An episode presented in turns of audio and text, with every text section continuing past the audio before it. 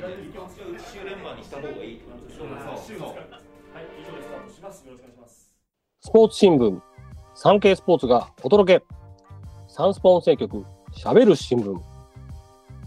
記者やカメラマンなど、新聞の中の人が曜日ごとのテーマに沿って喋るこの番組。今回の配信会では、先週に引き続き、昨年末に行われた少年隊の錦織和清さんと植草克秀さんのディナーショーの裏話、そして来月から東京公演が始まるサラリーマンナイトフィーバーについて、私、大阪産経スポーツ編集局文化報道部長の大沢健一郎がお届けします。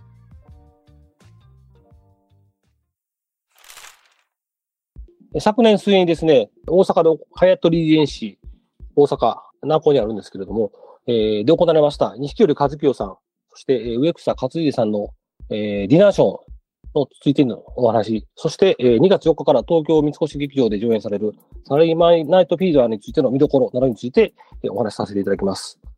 まあ、前回ですね、えーなぜ少年隊の取材を、まあ、僕が始めたのかというような話をさせていただきました。まあ、少年隊のファンの皆さんに、まあ、動かされたようなところがね、あるというのが、まあ、正直あるんですけれども、えーまさにこの昨年末のディナーショーの取材っていうのは、それでして、このサラリーマンナイトフィーバーの大阪公演が終わった後に、次は DS ですよね、まあ、ディナーショー。またお願いしますよ。特大日記、かっちゃんお願いしますよ。いうツイッターへのリプライとかが僕の記者ツイッターにも山ほど来まして、これやらんわけいかんなというような感じになりました。ただまあ、このやりたいと言っても、こういうコンサートとかディナーショーとかで入れてくれなければできないわけなんで、どうかなと思ったんで、まあ一応東京の担当がいるんで、ちょっと大阪であるので、ぜひ取材したいと、ちょっと来てもらえへんかということを聞いたんですけど、するとあの、OK 出まして、ありがたい話で、で、サンスポだけということで、うわあ、ありがたいなと思ってですね、もうだからファンの思いとかこう繋がってるわけなんですよね。で、ただこれね、あの、これまでは、あの、錦織さんの特別紙面っていうのは、あの、事前に告知してたんです。いついつにやりますということですね。えーやっぱあの、新聞朝いきなり載って、どこどことかね、東京と大阪一緒とか、あの、うちの地域売ってますとか、やたらその問い合わせ来るんですよね。それがもうなんか、気の毒やな、申し訳ないなという気持ちがあったんで、もうできる限りこう、事前に告知したかったんですけども、この、このディナーショーは年末だったんで、新聞のこう、編集の工程上ですね、特別なページが取れなかったんですね。確保してあればできるんですけども、絶対100%やりますと言えるんですけど、新聞って生き物なんで、なので、通常のニュースページで、もうできる限り大きいやろうやろうということになりました。しかしながらですね、このニュースページというのはニュースを載せるわけなんで、えー大事件、大事故が起これば、そっち優先になることがあるんですよね。特にあの、年末のね、芸能界といえばですね、大物カップの離婚とかね、そういうのは突然発表があるんです。まあなんかあの、さっぱり生産して、あの、新しいを迎えたいみたいなのがあるそうで。で、だから告知できなかったんですね。本当だったら、まあ、あの、予約販売とかした方がいいんですけども、ただまあ何も起こらなければ、大きく載せる予定があるということなんで、えー、その前日ぐらいから、まあ、僕のちょっと記者ツイッターで、ちょっとまあ、なんとなく匂わせをしてたんですけども、まあ、それをなんか見ていただいて、なんとなくやるんやなというような、えー感じを感じ取っていただいたようなところはあるかと思うんですけれども、だから告知できないのはそういうわけなんですけれどもね。で、まあ、この日は、で、大きいニュースなかったんで、そのまま行けてよかったです。で、この日、あの、まあ、あの、取材行きまして、カメラマンと。で、受付して、オールマイティパスもらいまして、バックヤード入れてもらいました。で、事前にまあマネージャーさんと相談してたんですけども、まあもう、あの、特別に取材のとかいりませんと。もう忙しいでしょうしと。もうニッキーとかっちゃんで、あの、ステージ上がったら MC 面白いの分かってるんで、もうそこからコメント拾いますと。ね、挨拶ももう、もう大丈夫ですと。もう、あの、そんなスーパースターにね、そんなお時間取らすのも申し訳ないですからと。って言ってたんですけど、で、バックヤード入ってて荷物で動かせてもらったんですね。すると、西尾さんがひょこっと出てこられたんですよね。ああ、日記やと思ってですね。で、まあ、あのそのステージの西織さんと裏、バックヤードの西織さんどんなかなと思ったんですけど、そのままですね、もうなんか周りの人にもうなんか冗談言いまくってですね、もう和ませようと。もうなんか全然裏表がないという。もうとにかく、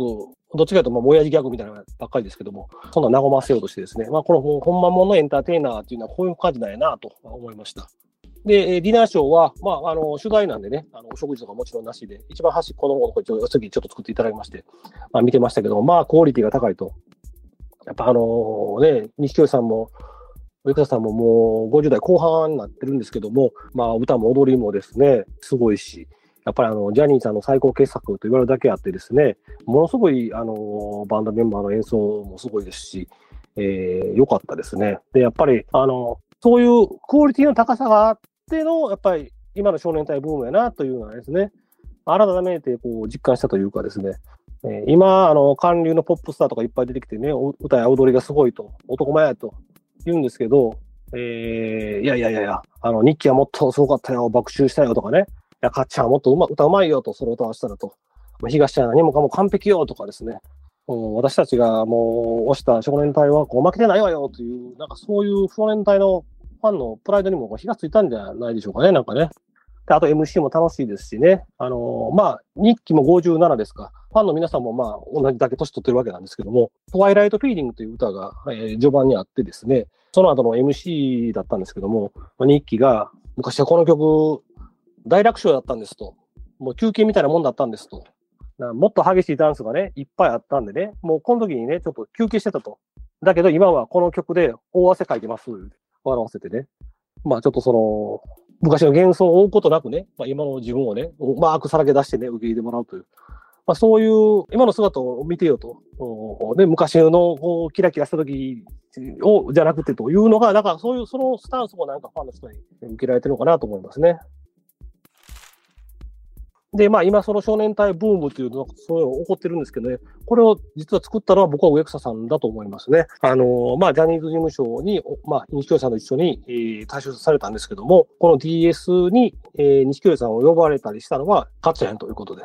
もう西京さんってまあ塚光栄さんに指示されたりして、もう演出家として活躍されていて、もうずっとその裏方家業の方にですね、先住というか、すっかりそっち一本でやってはるような雰囲気だったんです。多分本人的にも表に出る気なかったんじゃないかと思うんですけども、でも、あの、ウェブさんの方が何度も誘って、何度も誘っていうことで、まあ、あの、一緒にディナーショーやるというようなことになってきてですね、実際僕が行った12月25日の夜のショーでは、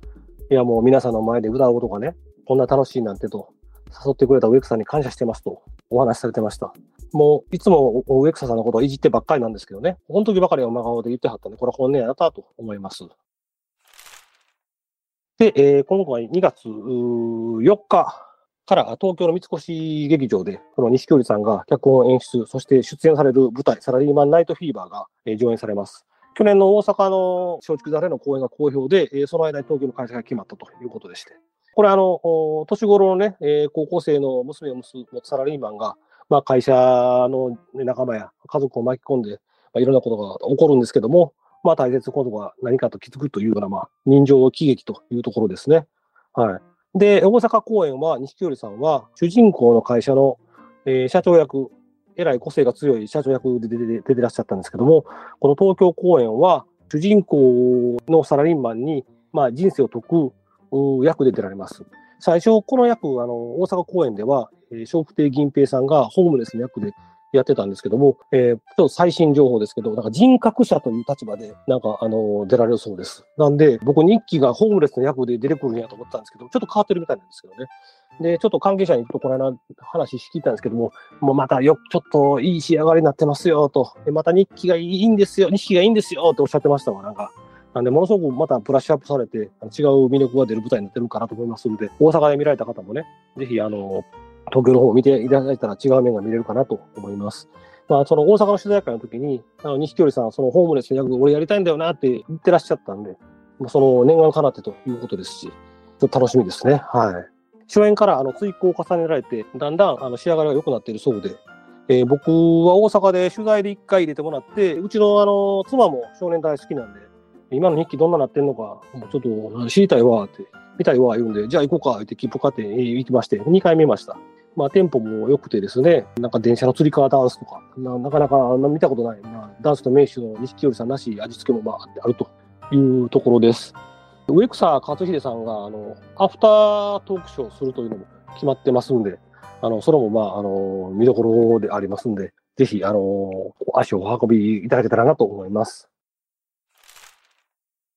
えー少年隊といえば、もう昭和のグループなんですけども、やっぱり令和のようになってなんでこんだけ、えーバズってるのかというところですけども、やっぱそれは一つはやっぱり SNS じゃないかなと思いますね。あの、まあ、西京さんも、植草さんもツイッターやってはりますし、まあ、いろんな情報を出されるということで、ファンの方も、そのツイートなんかでハッシュタグをつけて、トレンド入りさせるというようなことができるわけですよね。で、その、またファンの力がまた強いですから、少年隊のファンの場合は。それがもうなんかちょっとムーブメントになっているというところです。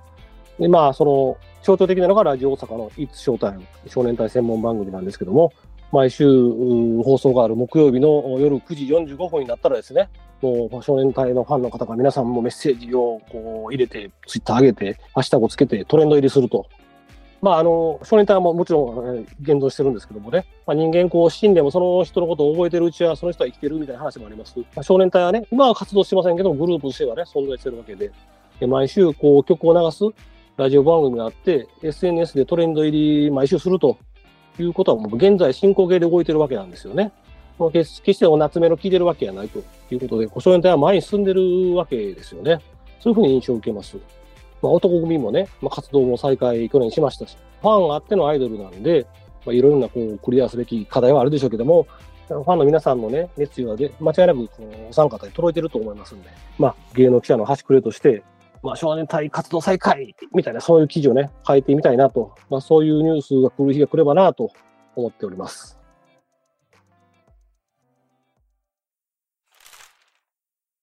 今回お届けした内容の関連記事は、産経電子版、産経スポーツ、または概要欄のサンスポウェブへのリンクからお読みいただけます。また、番組では皆様からのご意見、ご感想をお待ちしています。SNS に投稿する場合は、番組名、ハッシュタグ、喋る新聞、喋るはひらがな、新聞は漢字。月曜日のテーマ名、ハッシュタグ、すべてカタカナで、なるほどサンスポをつけてください。SNS 以外からは、概要欄の専用フォームからも送信可能です。え私、大沢、月曜日から金曜日、午前6時半から8時まで放映されています、ラジオ大阪、藤川隆夫のニュースでござるに、月曜の7時半頃出演しています。スポーツ芸能根掘り葉掘りというコーナーで、まあ、阪神タイガースや芸能、少年隊の話題も、えー話すときがあります。こちらもぜひお聞きください。また、ラジオ大阪では少年隊ファン有志の企画の番組、It's Showtime を毎週木曜日午後9時45分から時まで放送中です。こちらもお楽しみください。それではまたお会いしましょう。今回は大阪サンスポ編集局文化報道部長の大沢健一郎がお届けしました。